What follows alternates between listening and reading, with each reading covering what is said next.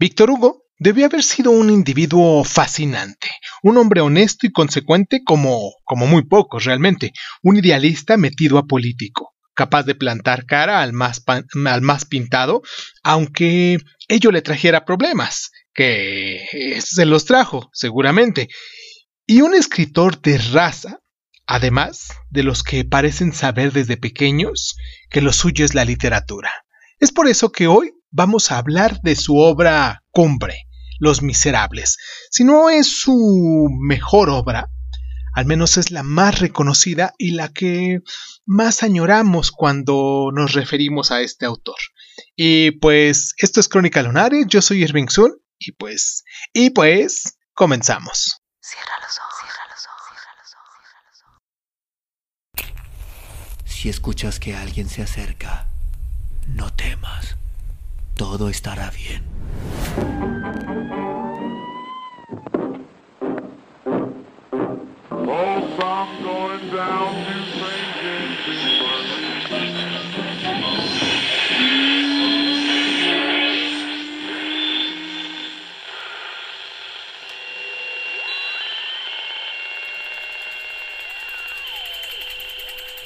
Estás escuchando, Crónica, Crónica, Crónica el lugar, donde, donde, donde, donde tus oídos.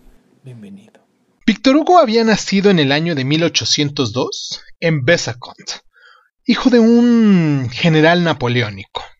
Toda su vida fue un niño precoz, como si tuviera unas ganas inmensas de comerse las etapas. A los 15 años, la Academia Francesa le premió un poema. A los 25, ya con varias obras a sus espaldas, se convirtió en el líder y promotor de la nueva corriente literaria, el romanticismo. A los 39, ingresó a la Academia Francesa. A los 43, el rey Luis Felipe le nombró par de Francia. Una carrera meteórica, impulsada por una férrea voluntad, si lo dijéramos de algún modo, que por cierto él mismo decía que a nadie le faltan fuerzas, lo que a muchísimos les falta es voluntad. Su visión política y social fue madurando durante las décadas de entre 1820 y 30, que fueron una gran productividad literaria. A partir de 1843 decidió implicarse en la política y ahí comenzaron a complicarse las cosas como suele suceder cuando un idealista se mete en tales empresas, ¿no? Comenzó su carrera apoyando al Partido Conservador, pero pronto se apartó de él y radicalizó su discurso al denunciar las ambiciones dictatoriales de Luis Napoleón. Cuando éste se convirtió en emperador, Víctor Hugo tuvo que exiliarse. Primero se fue a Bélgica y después a la isla inglesa de Guernsey, donde eh, no dejó de denunciar el régimen francés. El exilio duró tanto como el Segundo Imperio francés, hasta aproximadamente 1870. Cuando Napoleón III cayó, Víctor Hugo regresó a Francia. La gente acudió en masa a recibirle como si se tratara de un héroe nacional y volvió a la política como diputado y senador, siempre en defensa de las clases más desfavorecidas, y en 1885, cuando falleció, el gobierno francés declaró luto nacional y se cuenta que más de 3 millones de personas desfilaron ante su ataúd para despedirse. Fue enterrado en el Panteón Nacional. Sus obras mm, son numerosas novela, poesía, teatro, discursos. Mm, entre ellas destacaban el drama de Cromwell, que fue hecho en 1827, Nuestra Señora de la Patria, que la hicieron en el 31, la historia de la bella gitanilla Esmeralda y el jorobado y deforme Quasimodo, compañero de la catedral parisina, y el bello capellán Febro, ambientada en una Edad Media. El Rey se divierte, que fue hecha en 1832, que fue llevada a la ópera por Verdi con el título de Rigoletto.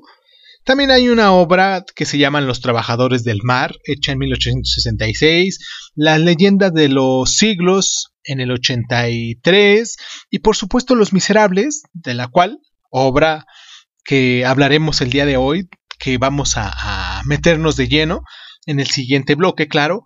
Esta fue hecha en el año de 1862 y pues para ya no darle tantas vueltas, ¿qué tal si vamos a, a hacer nuestra primera pausa, no sin antes de dejarles a ustedes nuestras plataformas para que se puedan poner en contacto con nosotros, para que nos puedan mandar sus mensajes, para que nos puedan recomendar también algunos libros.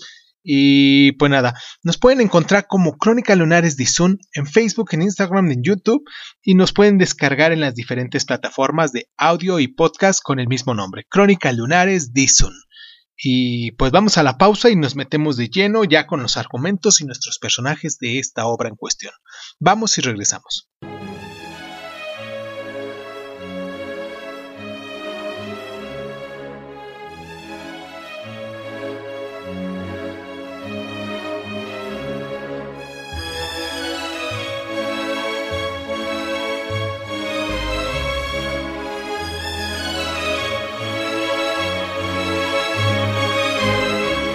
Los Miserables es al tiempo una viva descripción de la Francia a mediados del siglo XIX y una dura crítica de las injusticias sociales.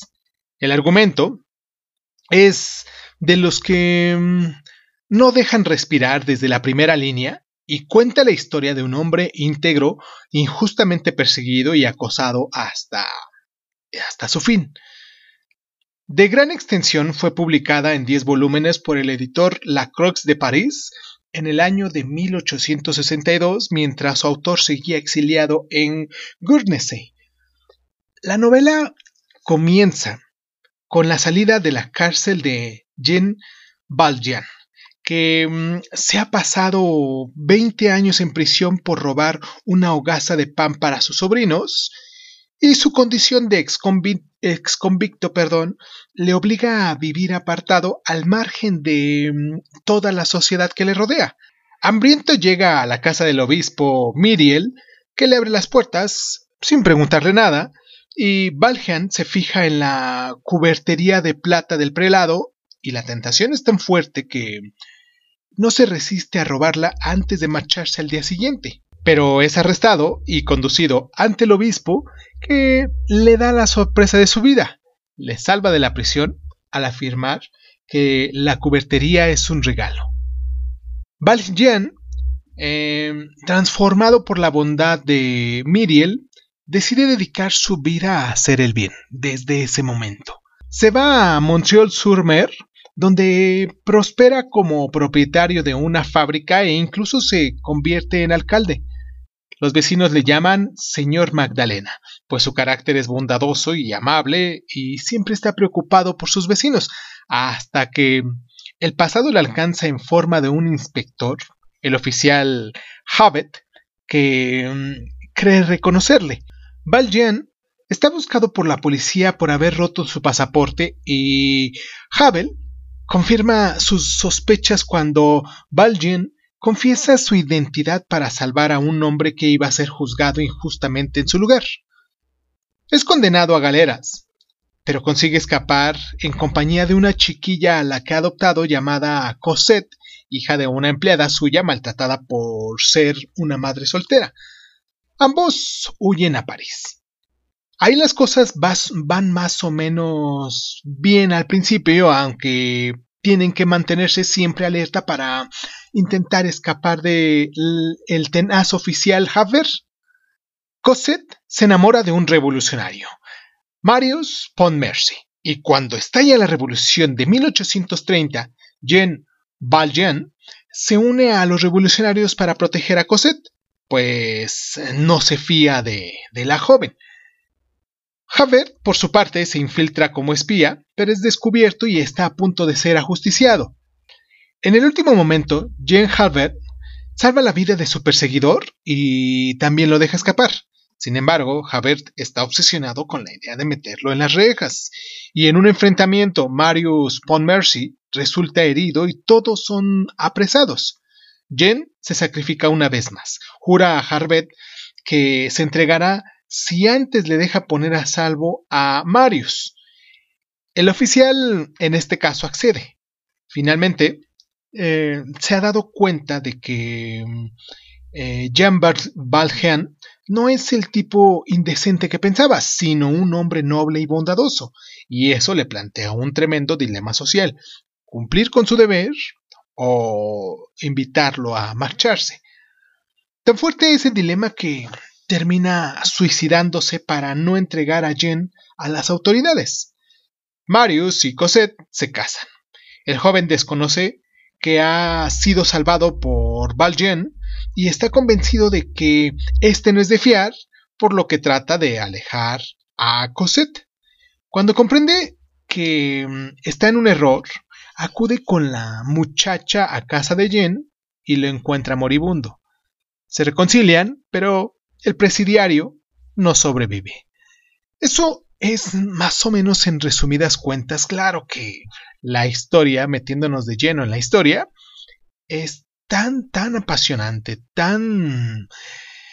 con tantos cambios, con tantas cosas que suceden ahí, tiene frases tan, tan acogedoras que pues yo les recomiendo mucho que, que se echen un clavado. Es un libro grueso, no es un libro sencillo, es un libro grueso, pero lo podemos ir degustando poco a poco y lo podemos ir disfrutando con el tiempo. Vamos a hacer nuestra, nuestra pausa a continuación y nos metemos de lleno con nuestras claves de lectura.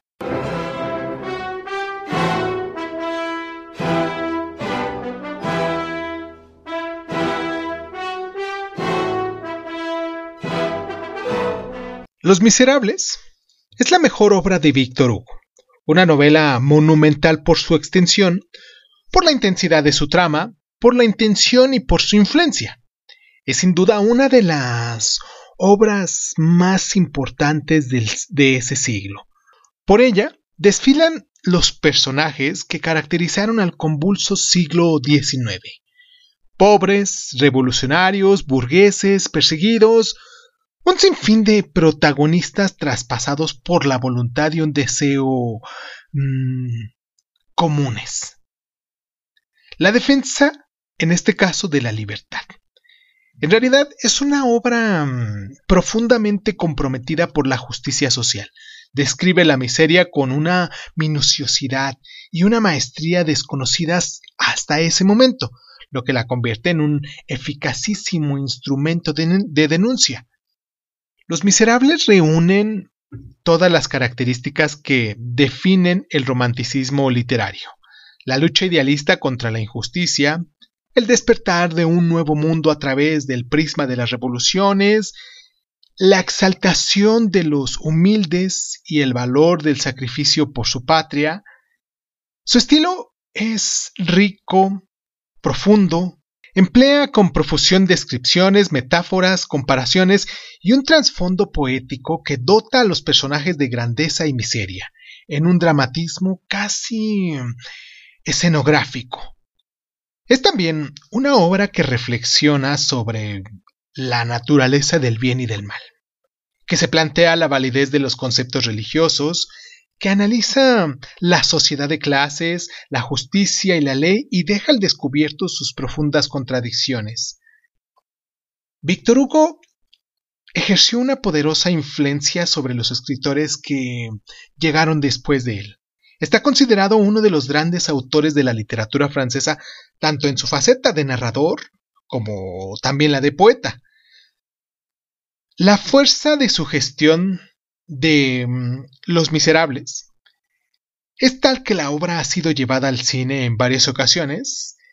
La primera en el año de 1907, en una versión muda, y la última en el año 2000, una serie de cuatro episodios de Gerard Pardieu, y John Malkovich como los protagonistas de esta y que pues bien vale la pena echarle un ojo los que tengan la oportunidad de, de echarse un clavado a esto. Y creo que muy recientemente también hay una obra de, de, de él con esta Annie Hathaway que bien también también este está muy bien hecha. Es como un tipo musical que fue adaptado igual del mismo modo y eh, no recuerdo haberlo visto ese todavía, ese, ese musical, esa película no la recuerdo haber, es un poquito más reciente, por eso es por lo que la perdí, pero pues vamos a, tratar de buscarla en alguna de las plataformas y pues lo comentamos aquí. Déjenme sus comentarios. Como crónicalunares.sun.hotmail.com nos pueden mandar sus correos y yo gustosamente voy a contestar todos y cada uno de ellos. Y pues si ven la, película o ya la vieron la más reciente eh, de Hood Hatman, Hood Hatman creo se llama, el autor este que hace de Wolverine y también Annie Hathaway. Creo que este, si ya la vieron, ustedes déjenme en sus comentarios qué tal les, les, les, este, si les gustó o no. Y pues vamos a la pausa y regresamos con unas curiosidades que encontramos al respecto de esta obra.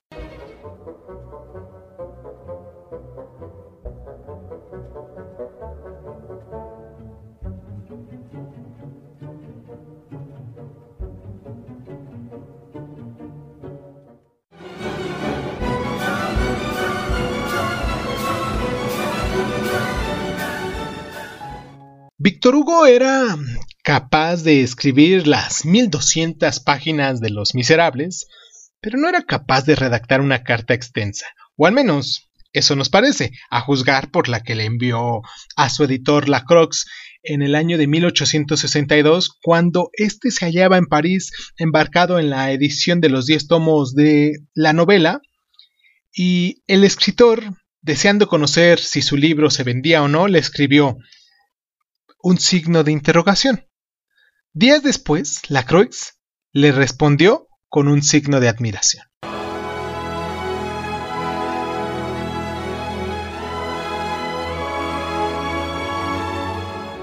En realidad, Jean Valjean existió. ¿Lo sabían? Se llamaba François Bildoc. Era hijo de un panadero y tuvo una juventud delictiva. Durante la Revolución Francesa fue soldado y terminó siendo mm, policía. Nada menos que el jefe de la Souterre en el París de Luis Napoleón. Lo más curioso no es solo que inspiró a Victor Hugo, sino que también a Balzac para su personaje de Vautrin y a Edgar Allan Poe para el detective Auguste Dupin.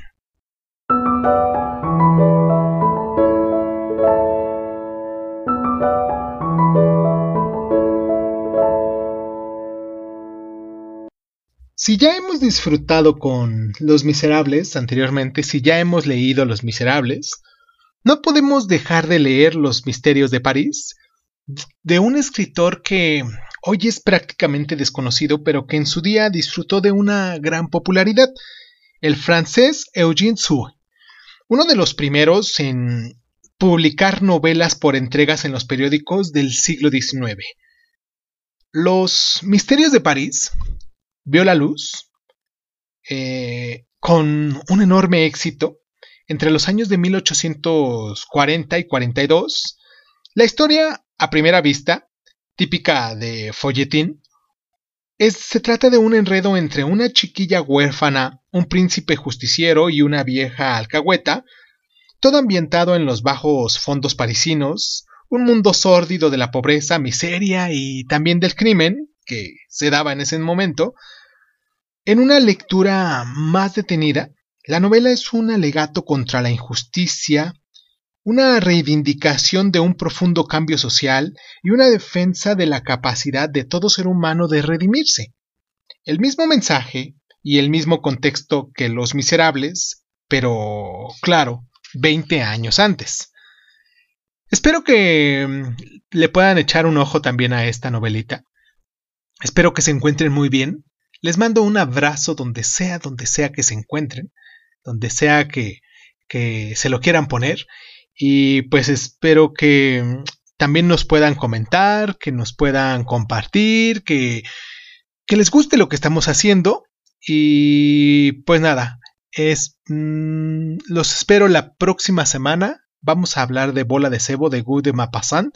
También es una, es una novelita que, que, que, muchos de nosotros también tenemos que leer y que va en, en el mismo contexto histórico que todas estas novelas de las cuales hemos estado hablando en las últimas semanas. Y pues nada, yo soy Irving Sun, esto es Crónica Lunares y pues muchísimas gracias y pues muchísimas gracias por estar.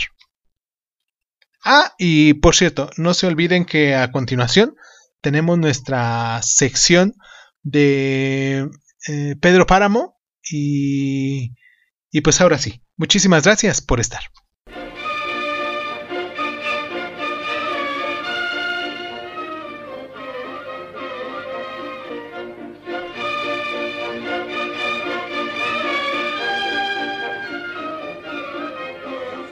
Un hombre, al que le decían el tartamudo, llegó a la media luna y preguntó por Pedro Páramo.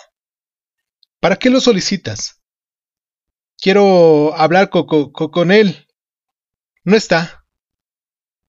Dile cuando regrese que vengo de parte de don Fulgor. Lo iré a buscar, pero aguántate unas cuantas horas.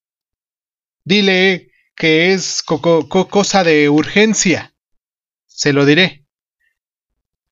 El hombre, al que le decían el tartamudo, aguardó arriba del caballo.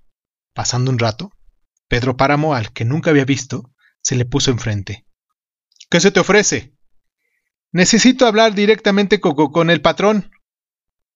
Yo soy, ¿qué quieres? Pues nada, nada, nada de eso. Mataron a don Fulgor Cecedano. Yo le hacía compañía. Habíamos ido por el rumbo de los vertederos para averiguar por qué se estaba escaseando el agua. Y en eso andábamos cuando vimos a una manada de hombres que nos salieron al encuentro. Y entre la multitud, aquella brotó una voz que dijo Yo a este lo, lo conozco.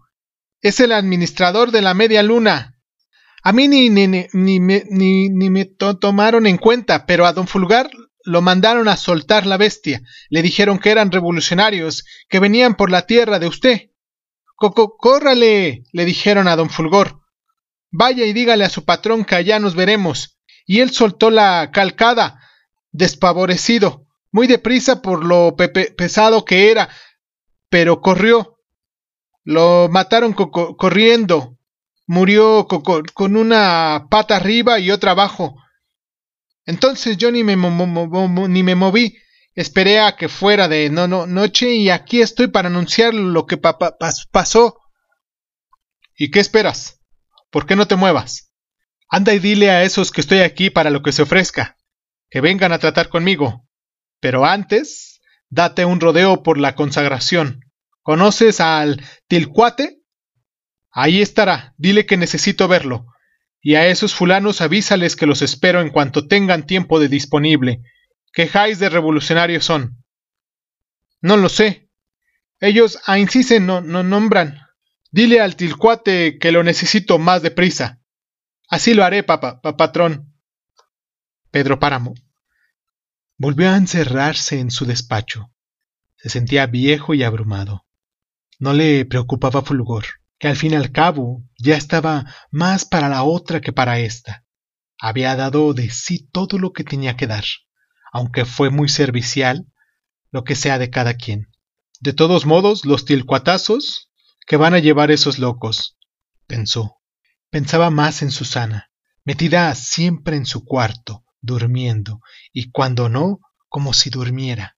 La noche anterior se la había pasado en pie, recostado en la pared, observando a través de la pálida luz de la veladora el cuerpo en movimiento de Susana, la cara sudorosa, las manos agitando las sábanas, estrujando la almohada hasta el desmorecimiento.